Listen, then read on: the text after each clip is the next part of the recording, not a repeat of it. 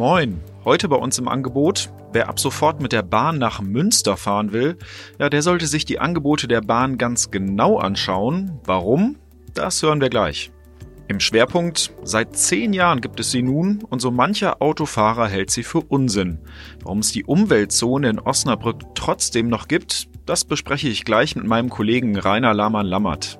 Und im Newsblog geht es um die aktuellen Arbeitslosenzahlen in der Region Osnabrück.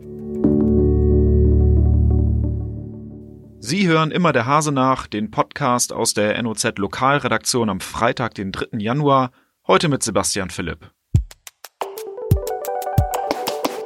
Osnabrück ist zwar eine schöne Stadt, aber manchmal möchte man ja auch mal woanders hinfahren, zum Beispiel nach Münster. Wer das nicht mit dem Auto, sondern mit der Bahn tun möchte, der sollte sich vorher ganz genau informieren, in welchen Zug er einsteigt. Jörg.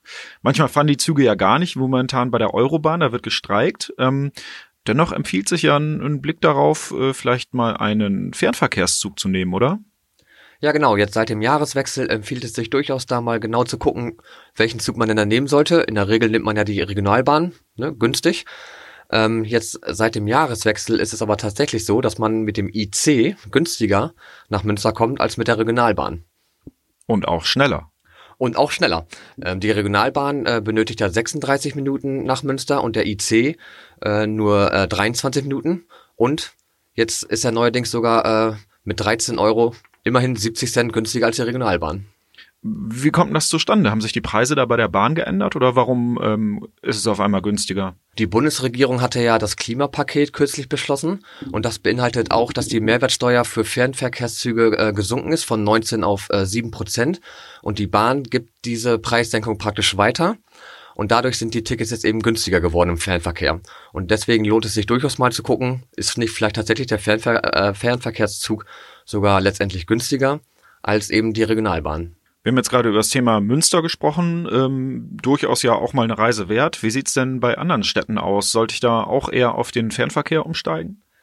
Ja, ich habe jetzt noch mal so äh, stichprobenartig ein paar andere Städte ausprobiert, zum Beispiel ähm, Oldenburg, Hannover und da lohnt es sich äh, nicht, weil da greift ja eben zum Beispiel für Oldenburg, Hannover das Niedersachsen-Ticket. Ne, das kostet ja für eine Person 24 Euro.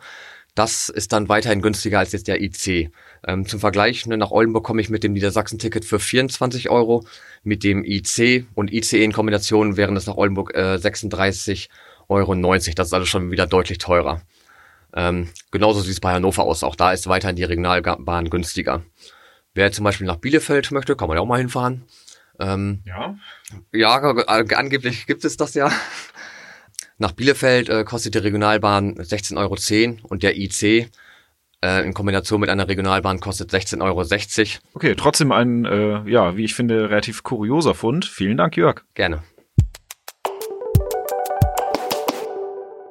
Rainer, die Umweltzone feiert in diesem Jahr in Osnabrück ähm, ihren ihren zehnjähriges Jubiläum oder ihren zehnjährigen Geburtstag. Du hast dich ein bisschen um das Thema gekümmert. Ähm, vor zehn Jahren ähm, gab es ja nicht nur die grüne Farbe, die wir jetzt an den Autos sehen, sondern auch noch zwei andere. Vielleicht erzählst du uns noch mal kurz, wie es mit der Umweltzone in Osnabrück losging ähm, und wie der Stand der Dinge jetzt gerade ist im Jahr 2020. Also das Farbspiel sah ja so aus. Es gab rote, gelbe und grüne Plaketten äh, entsprechend der äh, Euro-Schadstoffklassen, aber das konnte nicht immer so ganz exakt äh, gleichgezogen werden, denn es gab da große Unterschiede bei Benzinern und Dieseln, wie sich dann später bei der Stickstoffdioxidproblematik gezeigt hat. Zuerst mal mussten alte Fahrzeuge raus, äh, die gar keinen Cut hatten. Nein, am Ende blieben dann nur noch die grünen Plaketten übrig.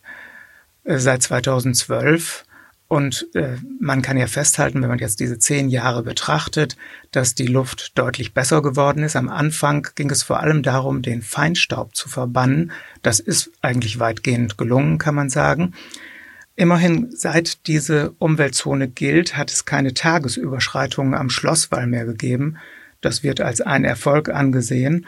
Und beim Stickstoffdioxid über die Zeit hat sich der Jahresmittelwert am Schlosswall äh, fortlaufend verbessert, so dass er in dem Jahr 2019, im gerade abgelaufenen Jahr 2019, dass dieser Jahresmittelwert eingehalten werden konnte.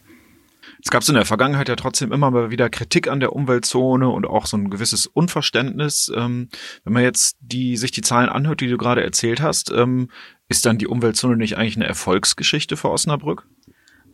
Könnte man eigentlich so sagen. Wir müssen natürlich auch sehen, dass sich auch ohne Umweltzone äh, die äh, Autoflotte fortlaufend verbessert hat.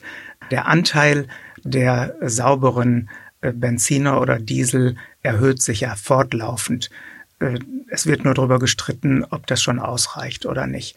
Wir müssen natürlich auch berücksichtigen, dass in der Stadt, im Landkreis Osnabrück und im Landkreis Steinfurt äh, immer noch viele Altfahrzeuge unterwegs sind, die jetzt gar nicht in die Stadt dürfen.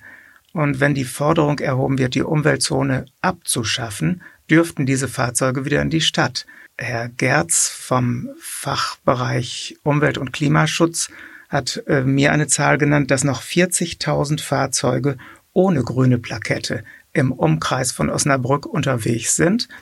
Wenn die wieder in die Stadt fahren, dann könnte sich die Luftqualität verschlechtern. Denn wir müssen dabei einfach auch berücksichtigen, äh, das geht jetzt nicht um das Zwei- oder Dreifache, sondern äh, das geht um Schadstoff, äh, einen Schadstoffausstoß der manchmal auch das 100 oder 200-fache ausmacht.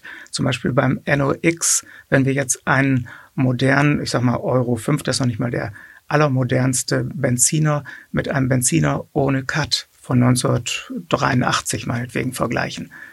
Das sind Riesenunterschiede. Und wenn die in die Stadt kommen, könnte es schnell wieder schlechter werden also die Stinker, wenn sie zurück in die Stadt kommen, so wurden sie auch äh, bisweilen mal genannt. Ähm, wie wird denn das eigentlich kontrolliert? Das ist ja nicht so, wie es vielleicht bei dem einen oder anderen früher mal befürchtet wurde, dass an den Straßen ähm, am Ortseingang da irgendwelche ähm, Kontrolleure stehen. Ähm, aber trotzdem wird ja kontrolliert, ob man eine Plakette im, im Auto hat. Wie ist denn das in Osnabrück? Aber es gab auch schon mal Kontrollen an der Straße. Ich war mal dabei, als 2012, nachdem die grüne Plakette äh, vorgeschrieben war, die Fahrzeuge rausgewunken wurden, die keine grüne Plakette dabei hatten. Ich glaube, damals hat es 40 Euro gekostet, weiß ich jetzt nicht mehr ganz genau. Heute kostet es 80 Euro, wenn man ohne grüne Plakette in der Stadt angetroffen wird. Kontrolliert wird es aber von den Politessen beim parkenden Verkehr. Das heißt, die achten nicht nur darauf, ob da jemand falsch parkt, sondern auch, ob jemand keine grüne Plakette hat. Die Zahl der Verstöße der festgestellten Verstöße hat etwas zugenommen. 2017 und 2018 wurden um die 900 Bußgeldverfahren eingeleitet, weil äh, die Autofahrer keine Plakette vorweisen konnten. 2019 waren es sogar noch mehr, nämlich 1113, wie ich jetzt gerade noch erfahren habe. Äh, das kostet dann 80 Euro. Aber das liegt möglicherweise auch daran, dass die Autofahrer möglicherweise sogar einen sauberen Motor haben, aber keine Plakette an der Scheibe haben. Rainer, es gibt ja ein Kuriosum, auf das du gestoßen bist, das ähm, Diesel-LKWs und Diesel-PKWs betrifft und äh, den Ausstoß dieser, dieser Autos. Äh, auf was bist du denn da gestoßen? Ja, das hat jetzt damit zu tun, äh, dass einige Autohersteller äh, sich nicht korrekt verhalten haben und Dieselautos auf den Markt gebracht haben, die nicht den Schadstoffnormen entsprachen. Dadurch kam es dann zu einer Verschiebung, weil noch eine Weile lang äh, Toleranzwerte galten, die dann so langsam aber enger gezogen wurden. Auch in diesem Jahr sind jetzt diese Grenzen etwas enger gezogen worden. Trotzdem ist es so, bei LKWs, da wurde sehr genau darauf geachtet, dass die Schadstoffgrenzen eingehalten werden. Ähm, bei PKWs hat sich das nun verzögert und das führt zu der kuriosen Situation, dass ein dicker 40 Tonner LKW weniger Stickstoffdioxid ausstößt als ein Euro 6 PKW. Zehn Jahre Umweltzone, ein Thema gespickt mit Kuriositäten. Vielen Dank, Rainer. Gern geschehen.